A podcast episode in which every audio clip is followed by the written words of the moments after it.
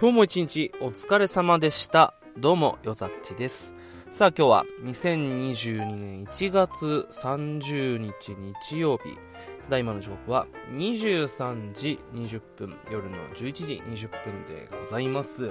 えー、本当にもうちょっと前に新年明けたと思ったらもう1月が終わりますよ。2020年ももう12分の1が終わろうとしてるところですね。いやー つい最近ですね、あの、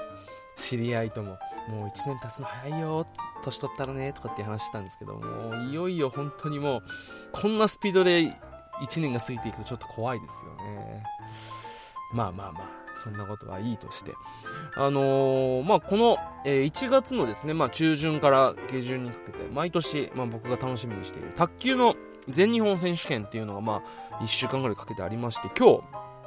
あのー、まあ、最終日ということで、まあ、男子、女子の、えー、シングルス、準決勝、決勝があったんですけれども、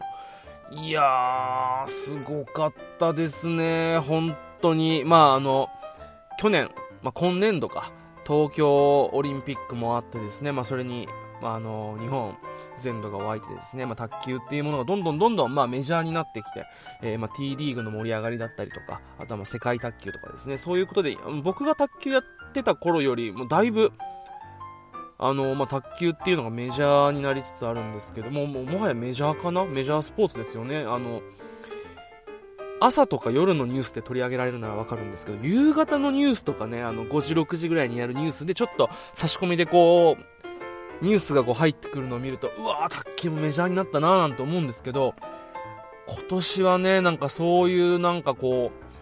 卓球界、日本卓球界の盛り上がりっていうものをこう改めて感じる、なんか大会でしたね。まあちょっと、コロナウイルスの影響でね、危険者が出たりとか、まああとこんな時にこう、大会を行うのどうなんだっていう、まあ、意見はあってで、それに関してはもうちょっともう何とも言えないんですけど、ただまあ、一ファンとしてはやっぱりこう、全日本選手権こうあるっていうのは嬉しいことですし、毎年ま楽しみにしていてですね。で、今回、まあ、ベスト、えー、4、まあ、今日まあ最終日のまあ準決勝のメンメンツを見ると、男子はですね、あの今回優勝した戸上選手を除いて、えー、僕が卓球やってた頃に、まあ、すごくこう有名選手として優勝したりとかしていた、まあ、あの本当にもう今やあの水谷選手が引退した後にもうベテランの域に、えー、いる選手といいますかあの、まあ、丹羽選手とかあとは吉村選手あとはもね、あの決勝行った松平健太選手とか、まああのー、今の卓球人気を引っ張ってきた、あの水谷選手と共に引っ張ってきた、もう本当にこう、まあ、ベテラン勢なんですけど、それを差し置いてですね、今回優勝したのが、まあ、えー、戸上選手っていう、今もうイケイケの若手で、いやー、なんかこう、試合見てるとすごかったですね。もうパワフルにブンブンブンブンこう、両ハンド振り回して動き回ってこう、もう本当に圧倒的なこう強さで勝ったわけなんですけれども、まあ、それに対する、えー、相手が松平健太選手。あのー、世界卓球とかであのー横浜とかでやってた時はあのしゃがみ込みサーブとかでねなんかイケメン選手でこう結構フューチャーされたりとかしてたんですけどもうあのー国際大会とかっていうものは、えー、引退してこれから国内のみでやっていくっていうのを宣言してあの T リーグだったりとか、まあ、そういった、あの国内の試合で頑張ってた選手がですね、まあ、決勝に行くっていう、まあ、あのコロナとか、まあ、そうあの事前のねあの影響危険有力選手の何人かは棄権したりとかっていうのもあった中でなので、まあ、一概には言えないんですけどそれでもやっぱりこうなんだろう、まあ、若手に比べてこうブンブンブンブン動いて振り回してパワーのあるボールっていうことでは勝てないけれども、なんだろう、こう、老快なプレーというか、緩急だったり、こう、スピードの遅い速いだったりとかね、なんかこう、巧みなボールタッチ、本当になんか柔らかいボールタッチとかでね、こう、肉薄してるのを見てると、なんかこう、うわーすげえなーっていうかグッとくるものはありましたよね。まあ僕は今現役で卓球やってないですけど、今卓球やってて、まあ、あの、松平選手と同世代とかさ、あとはまあ、ちょっとまあ、ベテランの域に来ている選手たちは、これ勇気もらったんじゃないですかね。もうパワフルにガンガンこう来る若手とは勝負できできないけれども、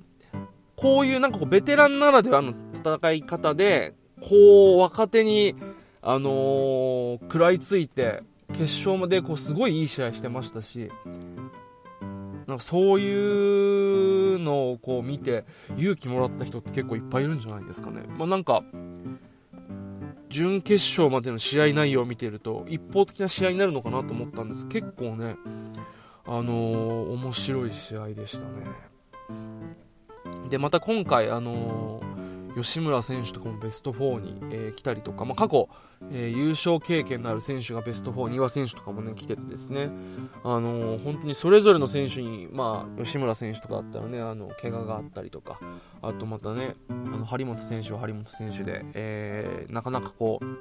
優勝してからずっとこう日本代表だったりこう注目のもう本当に日本のエースとして注目されているけどなかなかこういい成績が残せてないっていうところでこういろいろとこう奮闘しているのを見るとどうしてもやっぱこうどの選手にもこう入れ込んじゃうというかなんかこう感情移入しちゃうところがあって見ていてねうわーこっちにも勝ってほしいけどでもこっちにも負けてほしくないんだよなみたいななんかねそういう思いがありましたね。ただ本当にこう今まではなかなかこうテレビでしか決勝とか見れなかったものがこう卓球 TV っていうことで配信をね、あのー、ウェブサイト上でやってるっていうのはすげえ嬉しいことでしたよね。うん、出先でも見れるしこう気になる試合同時で見たりとかねそういうことをしててこういう新しい取り組みっていうのもなんかこうまあ卓球界が盛り上がってきている証拠なのかななんてことをちょっと思ったりしました。いやーでもすごかったね本当に。もうブンブン振り回しても全部入る感じだったもんね。いやーすごかった。ちょっと前のあの世界選手権でしたっけ、まあ、国際大会のなんか活躍してた。あれは本当にフロックじゃないんだなって。本当に水谷選手の水谷張本と来てこう次の選手がこう来てるようななんかそんなあの次の世代のなんかこうまあ張本選手よりは上ですけどなんかまあ次の世代への期待みたいな。ここからねまた、あのー、どんどんどんどん卓球界が日本男子卓球界盛り上がっていけばななんてことを思ったりしました。一方女子はですねまあ本当に今回もまあベスト4を見た残った選手見てもですねもう黄金世代と言われる、まあ、平野選手、えー、伊藤選手、早田選手あたりのこうなんて言うんだろう、今、二十歳前後の選手と、その下、ちょっと下にいる、まあ、木原選手、今回はまあちょっと棄権しちゃったんですけど、本当にこう、もう、世代交代というか、もう今、日本女子の卓球界の中心はそこにあって、そこにこう、ベベテラン勢である、まあ、石川選手とかが食らいついていってるっていう感じですよね。本当にこう、男子以上に新陳代謝が早いというかこうこう次から次へと若手が出てきてしかも強いっていうのは本当にこう何て言うんですかね。その界隈が、あのー、今すごく盛り上がってる感じですよね、うん、中国なんかもう国内の争いのが大変なぐらいもうバンバンいますしね。若手選手とかも結構いますもんね。で、まあ、今回もダークホースというかもともと実力者ではあるんですけど、なかなかこう、全日本で上位に上がってきたのを、今まで見たことなかったんですよ。加藤美優選手。いやー、すごかったっすね。石川選手に勝ったっていう結果だけ見てて、石川選手がこう本領発揮できなかったのかなと、勝手にそのまあ試合結果だけ見てて思ったんですけど、今日の早田選手との試合を見てると、あれはすごいっすよね。サーブで結構取ってましたもんね。優位に進めて。で、まあ、激しいラリーになるとどうしてもやっぱちょっと早田選手の方に分があるけど、そこに持ってかせなかったり、まあ、コース取りうまくついたりとかして、本当にこう、戦略とかさ、ま、そういうサーブとかっていうのでこう、点を取っていきながら、こう、ただこう、メンタル面だったり、そういったまあパワー面ではこう、早田選手が食らいついてとかっていう、あのー、なんだろう、勝てそうで勝てないみたいなところはやっぱ本当にこう、あと一歩なんだけれども、そのあと一歩が本当にこう、世界でしのぎを削っている選手との差なんだろうなと思うと、やっぱやった選手の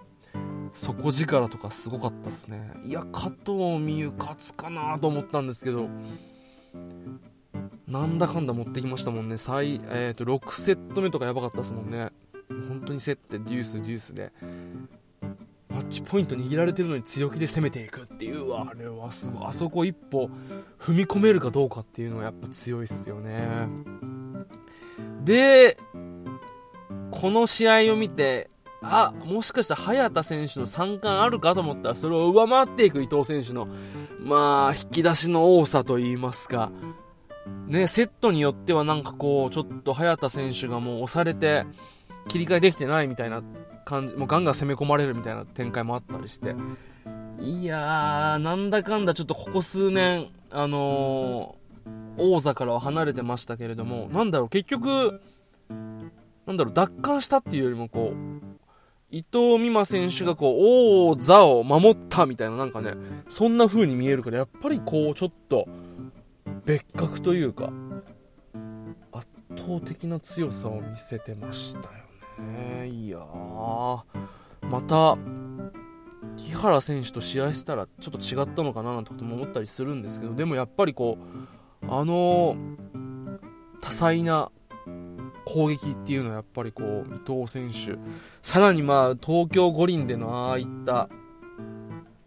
あの混合ダブルスでももう本当奇跡の逆転劇とかああいうのを経験してよりこう勝負感だったり経験値とかあとメンタル面とかそういったところっていうものをこう経て強くなったところってやっぱあるんですかね。でそう考えるとやっぱりこうね、まあ、まあ、男女ともにこう見てるとやっぱこう水谷選手がいない与えた影響多くてそしてその水谷選手が全日本にいないっていうのはやっぱりこうちょっと寂しいななんてことをちょっと感じたりしましたよね。いやー、めちゃめちゃ強いけど、この選手相手に水谷選手だったらどう対峙するんだろうなとか、目が、あのー、まあ、不調で引退ってなってますけど、この目が万全で、まだ現役として戦っていたら、どういう試合をして、また勝っていたんだろうか、優勝していたんだろうかっていうところもね、ちょっとまあ、たらればですけど、こう考えちゃいますよね。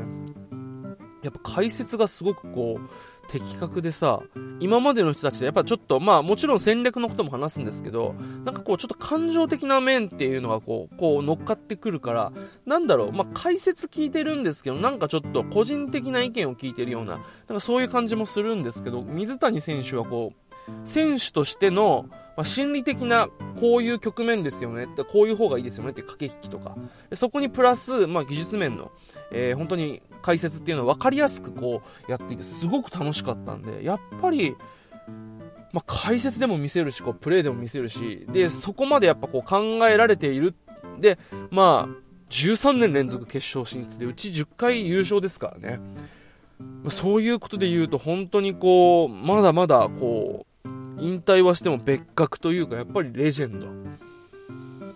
ねえそんな人のねそんな水谷選手のプレーをもうちょっと見たかったなーなんてこと思ったりしますよね。ただまあ今回、えー、特にま男子に関しては、まあ、女子はベスト4がもう本当に、えー、みんな二十歳前後の本当にもう黄金世代、えー、新時代をこれから多分作っていく、まあ、若手。そしてま男子は今回まベスト4に残ったのはま3人うち3人はベテラン勢ですけど、まあ、その3人をこうなぎ倒してこう頂点に立ったのが、まあ、戸上選手、まあ、今、えー、20歳の、これからイケイケの若手っていう、まあ、卓球界はどんどんどんどんこう新時代に突入していくのかなと思うとちょっとまあ寂しい反面でもこれからのね卓球界がまたどうなっていくのかなっていうのはちょっと楽しみでもありますよね。はい。まそんなことを感じた今回の全日本卓球、まあ、一、えー、卓球ファンとしてですね楽しませてもらいましたはいというわけで、まあ、今日はこれぐらいにしたいと思います。それでは最後までお付き合いいただいた方ありがとうございました。よざっちでした。